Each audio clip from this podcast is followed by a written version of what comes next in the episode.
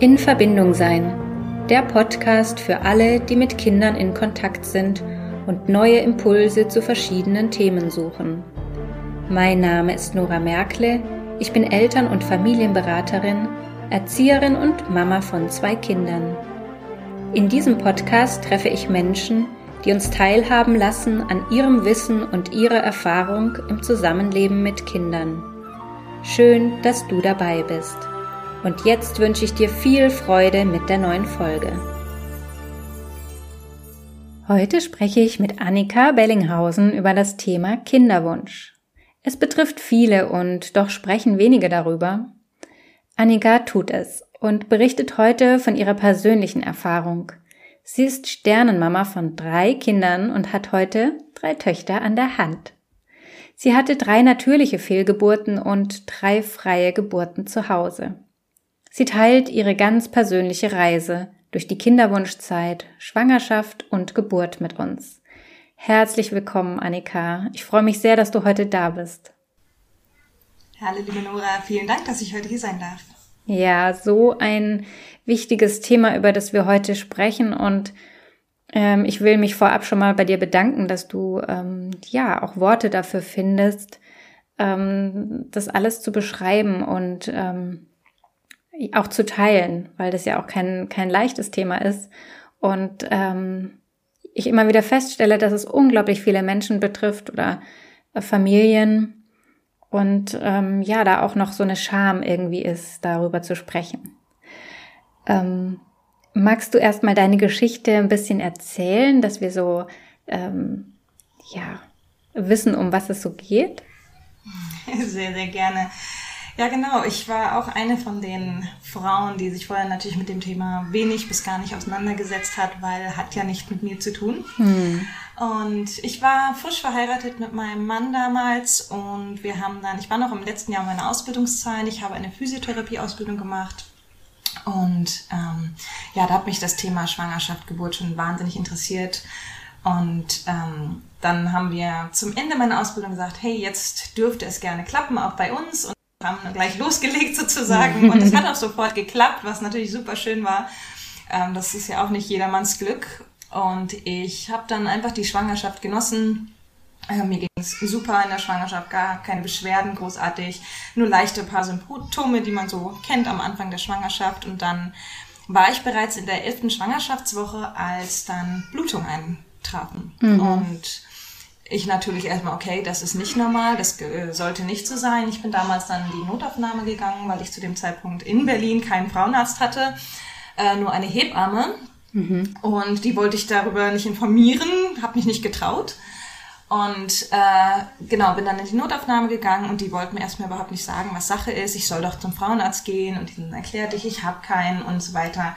War ein riesen Hin und Her, bis ich dann in ein anderes Klinikum gegangen bin und die mir dann gesagt haben, hier, dein Kind lebt nicht mehr, dein Körper hat die natürliche Fehlgeburt eingeleitet. Und die haben mir dann die Option gegeben, da das schon alles im Gange ist, ähm, ob ich das dann weiterhin alleine machen möchte oder eine Ausschreibung möchte. Dann habe ich gesagt, nein, äh, Ausschreibung kommt für mich nicht in Frage, dann mache ich das alleine zu Hause und habe genau mich erstmal gegoogelt nebenbei noch so, ne, wie läuft mhm. sowas ab, um irgendwie ein Verständnis zu haben, nichts drüber finden können und war so wirklich auf mich allein gestellt und konnte mir darunter auch nichts vorstellen, was dann die nächsten Tage auf mich zukam, körperlich und auch emotional. Und es war wirklich äh, nicht, ja, nicht einfach, mhm. sagen wir mal so. Also es ist keine schöne Erfahrung, die wünscht man auch niemanden. Und genau, ich habe da, das war mein Glück in Anführungsstrichen war, dass ich gerade in der Urlaubszeit, in der Sommerphase war, dass ich nicht zurück zur Ausbildung musste, weil das hätte ich einfach körperlich und psychisch gar nicht gekonnt ja. zu dem Zeitpunkt. Mir war auch nicht bewusst, dass man sich dafür krank schreiben lassen kann. Ähm, das habe ich alles erst viel später erfahren. Ja, und so saß halt die Trauer total tief. Ähm, erste Kind, äh, gleich in der elften Woche hat es nicht geklappt und das ja, hat mir natürlich den Boden unter den Füßen weggerissen. Uns mhm. beiden, auch Marco, mein Mann. Und ähm, ja, dann hieß es irgendwann, nachdem das dann alles vorüber war, kam dann auch das Okay wieder, ja, sie dürfen wieder versuchen, war natürlich gleich mit Ängsten verbunden. Ja. Und genau, es hat relativ zügig dann am Ende meiner Ausbildung, die hatte ich dann gerade abgeschlossen, äh, wieder geklappt. Und natürlich ein ganz anderes Erlebnis, wie wenn man so unbeschwert frei schwanger ist. Am Anfang, das erste Mal, war natürlich die ganzen Ängste da. Jeder Toilettengang war natürlich dieses, oh Gott, ist da Blut, ist da was, spüre ich was, habe ich noch Symptome? Und da kam es dann tatsächlich schon in der achten Woche dazu, dass wieder Blutungen auftraten und ich schon wieder, oh nee, nee, nicht nochmal, nicht nochmal. Mhm. Und ähm, genau, bin dann damals, das war nämlich Silvester, mhm. da äh, wieder dann in dieses Klinikum, in die zweite Klinik gefahren, wo wir waren und die haben dann auch wieder gesagt, nee, das Kind lebt seit zwei Wochen nicht mehr. Also um die Weihnachtszeit leider nicht mehr weiterentwickelt und der Körper hat die natürliche kleine Geburt eingeleitet. Mhm. Und das war natürlich überhaupt nicht, was ich hören wollte wieder das Ganze erlebt und habe gesagt, das kann doch wohl nicht wahr sein. Wir sind gesund, wir sind jung, wie, wie kann sowas passieren? Einmal soll ja in Anführungsstrichen schon fast normal sein, was ich ja auch schon erschreckend finde. Ja. Und ähm, zweites Mal dann, äh, ja, kann vorkommen, ist dann eine Laune der Natur. Wirklich viel Information gab es nicht. Ähm, damals hat mir dann die Hebamme aber gesagt, mit der habe ich mich ja erst nicht getraut zu sprechen darüber, weil ich dachte, sie ist nur für Lebendgeburten zuständig. Mhm. Und sie meinte, nein, nein, ähm, wir sind auch für kleine Geburten zuständig. Komm zu mir, ich helfe dir. Und die hat mir wirklich total süß. Die hat Akupunktur dann noch mit mir gemacht mhm. und mir eine Kraftsuppe-Rezept mitgegeben und so weiter, dass ich wieder nach diesen Blutungen halt auch zu Kräften komme. Und das war zum Beispiel mir gar nicht bewusst. Das war ein Lernprozess in der Zeit, dass die Hebammen definitiv dafür zuständig sind. Und genau, und dann hat es irgendwann endlich ein drittes Mal geklappt und dann waren natürlich die Ängste noch tiefer und ich habe schon gesagt, oh Mann, ey, jetzt aber, jetzt dritte Mal, ne? alle guten Dinge sind drei, jetzt klappt es. Und leider ging das in der achten Woche dann genauso wieder los. Ich hatte wieder Blutungen, wir haben wieder die Bestätigung bekommen, das Kind hat sich nicht weiterentwickelt, kein Herzschlag. Und ähm, beim dritten Mal habe ich gesagt, okay, es gibt nichts im Internet dazu, es heißt immer gleich Ausschabung. Und dann habe ich beschlossen, die Kamera in die Hand zu nehmen und habe das mhm. Ganze dokumentiert damals, um einfach aufzuklären, wie läuft denn eigentlich eine natürliche Geburt ab? Was kommt denn eigentlich auf einen dazu? Ähm, wie läuft das emotional, körperlich? Was ist noch normal, was nicht mehr? Äh, und habe das einfach mal wirklich jeden Tag dokumentiert. Das hat sich bei mir immer so um die zehn Tage gezogen mhm. mit den Blutungen und ähm, hat, man hat ja auch richtig kleine Wehen, ja. also wirklich Wehen alle paar Minuten. Ähm, es kommt dann irgendwann zu einem Pressdrang, wo halt dann mit Druck dann auch die Fruchtblase mit Kind ähm, rauskommt, also wirklich eine kleine Geburt. Mhm. Und äh, das war mir alles vorher gar nicht bewusst. Und da habe ich dann das dokumentiert und dann sehr viel Zuspruch von vielen, vielen Frauen und auch Männern bekommen, die geschrieben haben, wow, wir haben nichts darüber gefunden, wir wussten das alles gar nicht. Danke, dass du ähm, uns da mitgenommen hast. Ja. Und daraufhin habe ich dann entschieden, auch äh, weiter zu dokumentieren, bis für uns weiterging. Wir waren dann in der Kinderwunschklinik, um zu gucken, ob ja irgendwo ein Problem liegt, was wir vielleicht beheben können bei uns, mhm. weil eben ja jetzt schon drei sich nicht weiterentwickelt haben und man konnte bei uns tatsächlich gar nichts finden. Ja. Äh, hieß, nee, Laune der Natur und das war natürlich eine sehr unbefriedigende Antwort nach dreimal. Ähm, aber ich habe das einfach für mich dann zum Recherchieren genutzt. Ich habe so vieles gegen Recherchieren und rausgefunden und wir haben das komplette Leben auf den Kopf gestellt. Von Ernährung bis Haushaltsprodukte, äh, Kosmetikprodukte. Die mentale Einstellung war das Allergrößte, mhm. der, der mentale Faktor. Und ja, wir durften dann im Herbst, ähm, ich hatte dann eine fünfmonatige Pause sozusagen eingelegt und dann habe ich gesagt, gut, jetzt traue ich mich nochmal ran und dann haben wir es nochmal probiert und das war dann unsere erste Tochter, die wir bekommen heißen durften. Ah, genau. Oh, schön. Ja. Also so zu viel zu dem Ablauf mit den kleinen Geburten und danach, wie du schon berichtet hattest, durften wir dann noch zwei weitere Töchter willkommen heißen und die habe ich auch alle ähm, zu Hause mit meinem Mann alleine geboren. Wow. Genau. Auch, auch dieser Mut dann, ne? wenn auch mit dieser Erfahrung im Hintergrund, ähm, ja, dieses Vertrauen auch in das Leben zu haben. Es, es geht ja ganz vielen Paaren so, dass die sich Kinder wünschen und es will und will nicht klappen. Ähm, du hast es gerade schon erzählt, ihr habt quasi euer Leben auf den Kopf gestellt. Ähm, bei dem, was du rausgefunden hast, ähm, ja, was vielleicht auch Ursachen sein können, dass es einfach nicht klappt oder dass ähm, das Kind es einfach nicht schafft bis zum Schluss. Was hast du denn rausgefunden, auch für dich und wo du vielleicht auch heute sagst, ja, das hat dazu beigetragen, dass wir heute drei gesunde Kinder begleiten dürfen? Ja, also das Allerwichtigste, glaube ich, was wir unterschätzen, ist ähm, einfach unsere generelle Umweltbelastung. Ne? Der mhm. Körper ist, zum einen durch die Ernährung sind wir sehr, sehr übersäuert. Ähm, wir haben einen übersäuerten Körper und da ist die basische Ernährung natürlich wunderbar, um dem entgegenzuwirken. Und äh, wir haben das dann einfach so gehandhabt, äh, ins ganz Extreme sage ich jetzt mal komplett auf pflanzlich umgestellt. Ja. Pflanzlich viel Obst, sehr viel Gemüse und ähm, eben pflanzliche Produkte möglichst natürlich, also unbearbeitet, mhm. nicht diese ganzen Ersatzprodukte, sondern wirklich das, was die Natur uns gibt, so das zu uns zu nehmen. Ähm, des Weiteren ist natürlich die Entgiftung dann. Durch diese viele Belastungen, die wir haben, ist das Entgiften von unserem Körper wahnsinnig wichtig.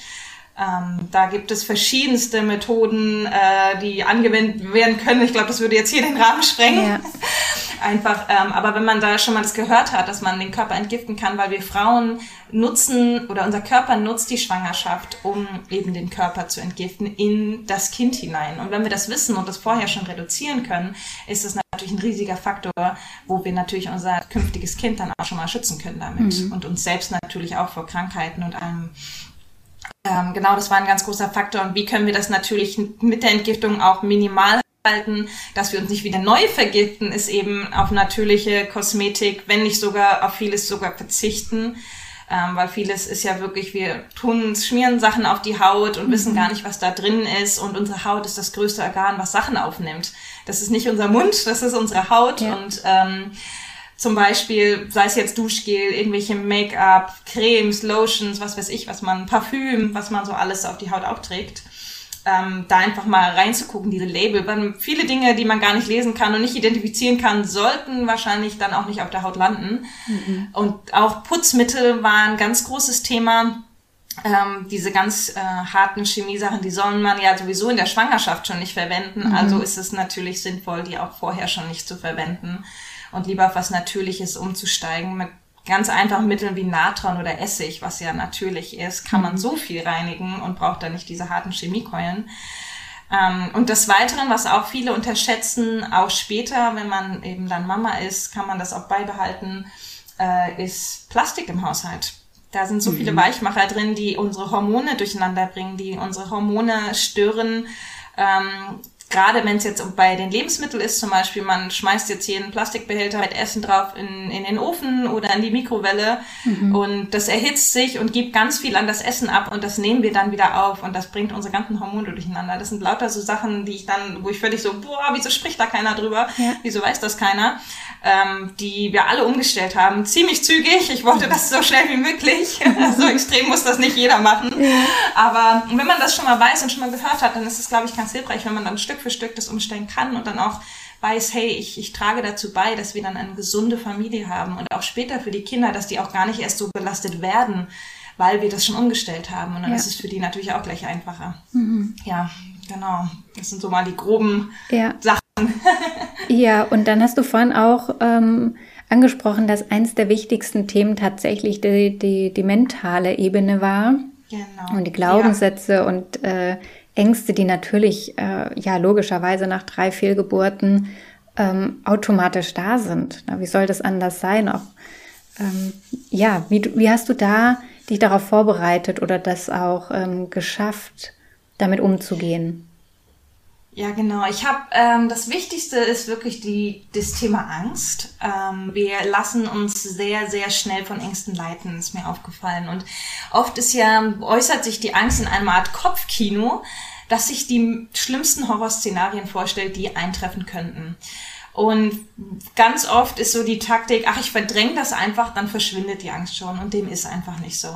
Die kommt dann einfach immer wieder und nur noch schlimmer und noch größer hoch. Und mhm. ähm, das funktioniert auf Dauer nicht. Und das habe ich eben auch äh, dann in der Folgeschwangerschaft mit unserer Großen festgestellt. Ganz am Anfang waren die so extrem, dann auch immer noch, wo ich dachte, boah, Wahnsinn, was ich mir da alles vorgestellt habe.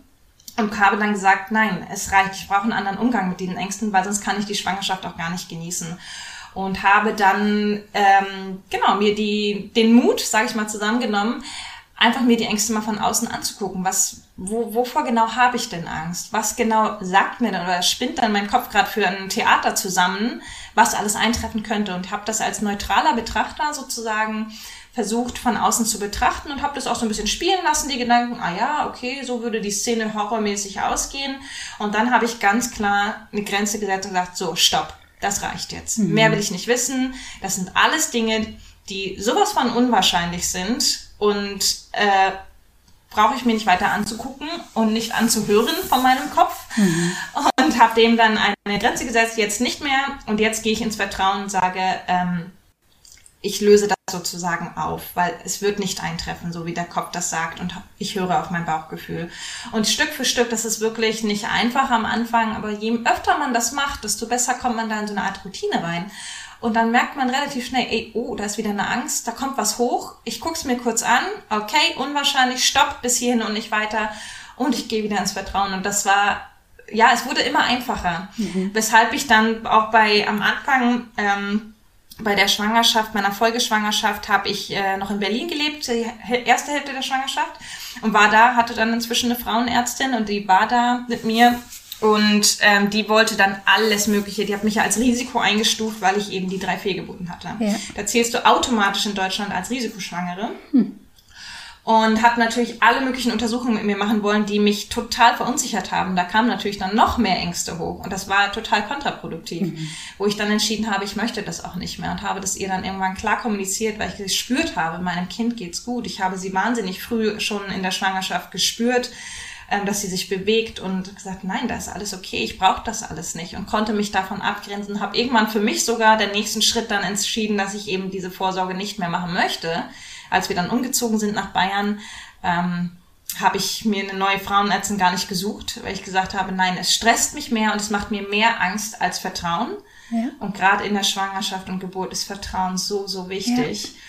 Ja. Und genau, und da habe ich dann gemerkt, als die Hälfte rum war der Schwangerschaft, dass ich wirklich so das im Griff hatte, sage ich jetzt mal, mhm. dass nicht die Ängste mich im Griff hatten, sondern ich hatte die Ängste im Griff und konnte sagen, okay, da kommt eine hoch, ich gucke sie mir kurz an, ich lasse sie wieder los und jetzt kann ich wieder genießen. Ja. Und das ist wirklich eine Übungssache, aber es ist machbar, definitiv. Ja, ich finde das auch so schön, dass du das sagst, also dass das da sein darf, also dass das auch eine Berechtigung hat, diese Angst und dass die ja auch mal gesehen werden möchte und nicht einfach nur unterdrückt werden möchte. Deswegen finde ich das auch schön, dass du da sagst, ja, die darf sein und die gucken wir uns mal kurz an und dann ähm, ja dürfen wir uns auch wieder verabschieden oder sich unsere Wege trennen. Ähm, ja, schönes Bild. Du hast man muss halt auch bedenken bei den Ängsten ganz kurz. Es gibt mhm. ja Ängste, die wirklich berechtigt sind, wenn ja. irgendwas wirklich gewaltig nicht stimmt. Ja. Auch in der Schwangerschaft oder später mit den Kindern, wenn man wirklich dann sieht, oh, da ist eine Angst, da ist was lebensbedrohliches. Dafür sind die ja wundervoll, die Ängste. Absolut. Dann können wir drauf eingehen und dann wirklich was Schlimmes verhindern. Ja. Aber ganz, ganz oft sind die eben, deswegen ist dieses Anschauen so wichtig. Ist es wirklich was Reales, eine reale Angst, eine reale Bedrohung? Oder ist es nur dieses Kopfkino? Da muss man dann halt schauen und unterscheiden. Mhm. Genau. Ja. Du hast vorhin auch schon gesagt, dass ähm, ihr gemeinsam dann auch in einer Kinderwunschklinik wart. Das mhm. ist ja auch für viele ähm, Paare ein, ein Weg, den sie dann wählen, wenn es nicht klappen mag. Magst du da mal noch von deiner Erfahrung äh, erzählen? Also es ist ja irgendwie dann auch mal eine Preisfrage. Das ist ja eine relativ teure mhm. Angelegenheit. Das stimmt. Mhm. Ja. Aber erzähl mal gerne von deiner Erfahrung dort. Ähm, wir waren damals ähm, zwischen, das war kurz bevor ich die dritte Fehlgeburt hatte. Ja. Das heißt, bei uns tatsächlich äh, Kostenfrage hat die Krankenkasse nicht unter, also nichts übernommen von den Kosten, mhm. weil sie eben sagen, nein, erst wenn es eben drei sind, übernehmen sie die Kosten, weil dann kann ja was nicht stimmen fand ich schon mal ja. ja. sehr fraglich, weil eine Frau muss jetzt nochmal durch den ganzen Schmerz und Stress durch, mhm. nur damit die das übernehmen. Das fand ich schon ziemlich doof. Ähm, aber so ist das leider aktuell noch geregelt. Äh, und genau, wir hatten dann ähm, meinen Mann komplett untersuchen lassen. Oh, ich muss die Summe, ich würde sie gerne nennen, aber ich weiß sie aktuell gar nicht mehr. Ja. Es hat sich um mehrere hundert Euro auf jeden Fall gehandelt. Und bei mir waren es dann auch, ich musste zu verschiedenen Kliniken einmal Blutuntersuchungen haben wir machen lassen, um ähm, ja, Vitamin, mein Vitaminlevel ja. und so weiter zu checken, ja. Hormonlevel zu checken. Dann wurde eben bei mir natürlich alles untenrum durchleuchtet, ob die Eileiter gut durchlässig sind, ob die Gebärmutter in Ordnung ist und so weiter. Ähm, und die Sperma wurden kontrolliert bei meinem Mann und ach Gott, weiß gar nicht, die haben ziemlich viel gemacht bei uns, ja. deswegen, weil sie eben nichts finden konnten, wollten sie halt noch zusätzlich, ach so, ob wir genau zueinander passen, das gab auch diesen Test, weil manche Menschen sind wohl nicht kompatibel, da ach, zerstören ja. sich dann irgendwie die Kinder selber, genau. Ähm, und da wurde dann genetisch geguckt, ob wir überhaupt kompatibel sind. und genau. Ich müsste lügen, aber ich glaube, es hatte sich, also wir sind noch unter, gerade so unter den 1000 geblieben, mhm. wenn ich mich recht erinnere. Genauso habe ich leider nicht mehr im Kopf. Mhm. Aber das war wirklich, ja, das war auf jeden Fall finanziell, ähm, wir wollten ja die Antworten haben. Leider haben wir keine wirklichen Antworten am Ende bekommen und das hat uns dann natürlich doppelt frustriert, mhm. äh, weil man eben nichts finden konnte, was man direkt behebt. Aber ja, ich finde es wirklich tatsächlich schade, dass da erst drei Fehlgeburten stattfinden müssen in so einem Fall, dass da überhaupt was übernommen wird von den Kassen. Ja.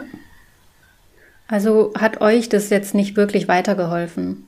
Nee. Ja. Überhaupt nicht. Mhm. Ja.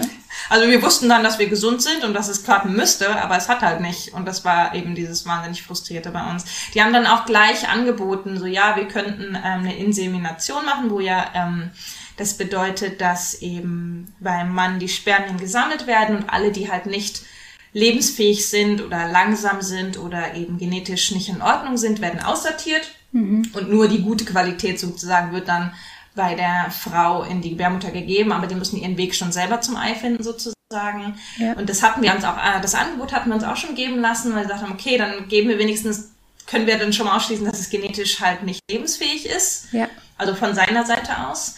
Ähm, und da hatten wir dann auch den Kostenvoranschlag uns geben lassen und das waren dann so eine Summe, wo wir gesagt haben, boah, da müssten wir erstmal Minimum ein halben bis dreiviertel Jahr hinsparen, weil sonst können wir uns das gar nicht leisten. Ja. Also das hatten wir auch schon im Hinterkopf, äh, aber dazu ist es bei uns ja Gott sei Dank äh, nicht mhm. gekommen. Mhm. Und wir haben jetzt eigentlich äh, ja hauptsächlich über die Frau gesprochen. Es betrifft ja auch letztendlich den Körper der Frau und ähm, auch die Schmerzen der Fehlgeburt und all das. Mhm. Ähm, ja, trägt ja letztendlich die Frau und dennoch ist ja auch der Verlust für den Mann einer. Ähm, magst du mal noch vielleicht aus deiner Erfahrung berichten, wie unterschiedlich gehen denn Männer und Frauen an dieses Thema ran? Äh, ich glaube, da müssen wir verschiedene Faktoren be beachten. Zum Beispiel bei mir war es mal in Anführungsstrichen früh in der Schwangerschaft und der Mann hat in der Form dann noch nicht so die Beziehung zu diesem Kind aufbauen können. Mhm. Das heißt, für ihn ist da noch nichts, bis auf, dass die Frau halt Symptome hat und dass sie anders ist, ähm, kriegt er davon noch nicht so viel mit. Das heißt, ich habe da auch mit meinem Mann sehr viel drüber gesprochen. Er hat gesagt, er, für ihn ist es in der Form noch nicht der Riesenverlust gewesen, weil er ja nicht wusste so richtig, also da war keine Verbindung so da. Die hat natürlich die Frau von Anfang an wenn es sich jetzt um eine frühere hm. kleine Geburt handelt. Er hat natürlich gesehen bei der Geburt, bei den Geburten, wie stark ich leide. Und das war für ihn das eigentlich Schlimme. Ja. Zu sehen, dass er nichts machen kann, in Anführungsstrichen, dass er hilflos sich gefühlt hat, während ich da eben mit den Wehen und den Blutungen sitze und total frustriert bin und traurig bin und er wusste überhaupt nicht, sich zu helfen. Hm. Und ich habe ihm dann einfach gesagt, es reicht mir, wenn du da bist. Ja. Es reicht mir, wenn du mir die Hand hältst, wenn du mir, weiß ich nicht, die, die Schultern kraust, den Kopf kraust, während ich da in der Wanne sitze und eben diese Schmerzen habe mhm. und du einfach da bist, das hilft mir. Und das hat ihm auch ganz gut geholfen, deswegen ist Kommunikation so wichtig. Einfach zu sagen, was brauche ich jetzt gerade? Was mhm. Kannst du für mich tun, sodass du weißt, du hilfst mir und ich weiß, du bist für mich da. Also da war das ganz, ganz wichtig. Und ich habe aber auch schon, ich habe einen Kongress veranstaltet letztes Jahr für Sternmamas und da auch das Thema ganz oft äh, gesprochen, dass auch später bei einer stillen Geburt, die eben ähm, wo die Frau schon über die Hälfte der Schwangerschaft hinter sich hat oder sogar mhm. schon komplett die Schwangerschaft und dann ein Baby ähm, still zur Welt bringt. Ja. Da ist natürlich die Verbindung für, auch für die Väter eine ganz, ganz andere. Da ist der Bauch gewachsen, das Kind hat sich vielleicht schon bewegt und sie konnten es spüren und das ist nochmal eine ganz andere Verbindung. Und wenn sie dann auch so ein größeres Kind sich auch anschauen, was dann stillgeboren wurde, da kommen natürlich ganz andere Trauermomente für die Männer dann auch hoch, weil sie dann realisieren, hey, das ist mein Kind. Ich habe hier jetzt auch ein Kind verloren. Und da dann nochmal da zu sein, dieses Abschied nehmen, das ist nochmal eine ganz andere Geschichte. Mhm. Aber auch da dürfen wir definitiv nicht vergessen, dass die Männer auch leiden, dass sie auch einen Verlust haben, dass sie Schmerzen haben bei dem Verlust und ähm, naja, dann später natürlich auch die Angst, dass es nochmal passieren könnte. Ja. Und da ist wieder, ich kann nur sagen, Kommunikation das A und O. Weil Männer trauern ganz anders als Frauen. Darf man nicht vergessen. Und manchmal sieht man es vielleicht gar nicht und die Frau ja. denkt, hä, der hat, trauert überhaupt nicht, aber in Wirklichkeit tut er das ganz, ganz doll. Er spricht nur vielleicht nicht drüber. Hm. Also das darf man da nicht vergessen. Deswegen ist es halt schön, wenn man einen ruhigen Moment mal hat und einfach mal reden, hey, wie geht's dir heute? Mhm. Wie ist das für dich gerade? Hast du Schmerzen? Hast du also Trauer? Wie bist du traurig? Wollen wir drüber sprechen? Und dann auch einen gemeinsamen Weg dann zu finden, wie man damit umgeht. Sei es jetzt, ähm, wir haben zum Beispiel entschieden, dass wir unseren Sternkindern Namen geben. Wir haben gemeinsam geschlechtsneutrale Namen ausgesucht, um es für uns einfach ja nicht das erste Sternchen, zweite Sternchen so, sondern ja. dass es für uns Kinder waren und dass es für uns dann einfacher war, das zu verarbeiten. Wir haben die dann auch im Wald gemeinsam beerdigt, um halt wirklich Abschied zu nehmen.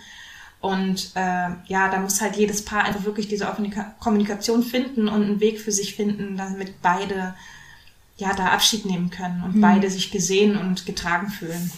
Genau, es ist ja das eine, ähm, die eine Seite ist ja, dass wir halt als Eltern ein Kind verlieren und die andere Seite ist einfach, was so auf der Paarebene stattfindet.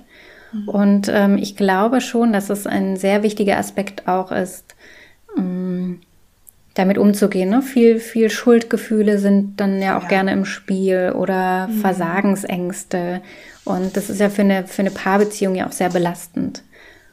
Und ja, ähm, ja da glaube ich, ist diese Kommunikation ganz wichtig und vielleicht auch den, den Raum zu geben für hm, das eigene Tempo, darüber zu sprechen.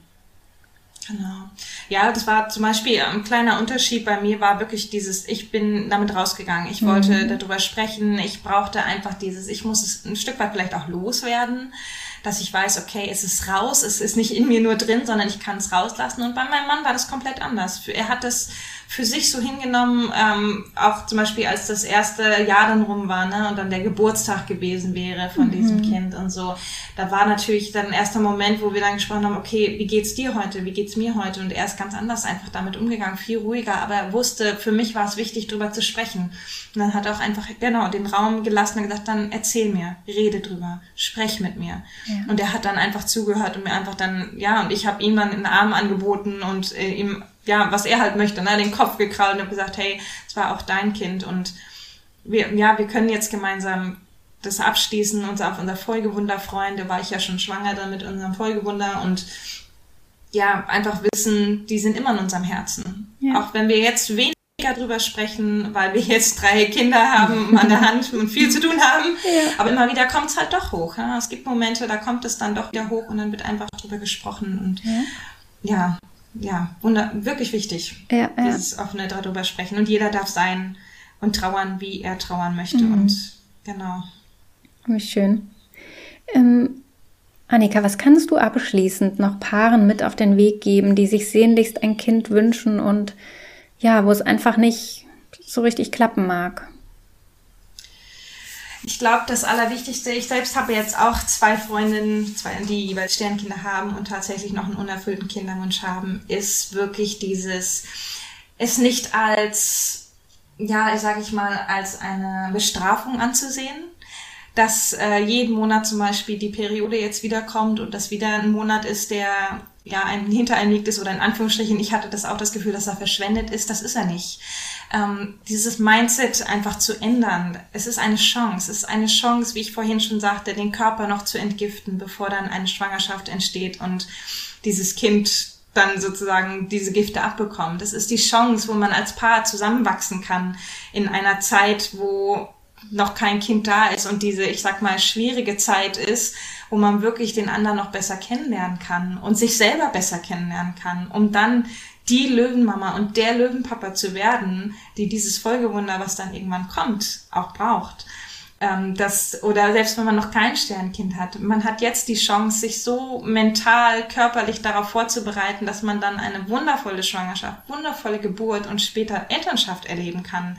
Und ja, da ist einfach so viel Potenzial da, dass man das einfach sehen darf. Mhm. Das wünsche ich einfach jedem Paar in der Kinderwunschzeit, dass es nicht, oh, schon wieder äh, Geschlechtsverkehr oder wieder eine, ähm, eine Kinderwunschklinik besucht, wo man hin muss und das ist alles ätzend und irr, sondern versuchen da einfach das Positive rauszusehen, auch wenn es wirklich, wirklich schwer fällt. Ich verstehe das, mhm. aber das wünsche ich wirklich jedem, dass es als Chance genutzt werden kann, zu dem, ja, dem Löwenelternpaar zu werden, was das Kind dann später dann braucht. Mhm.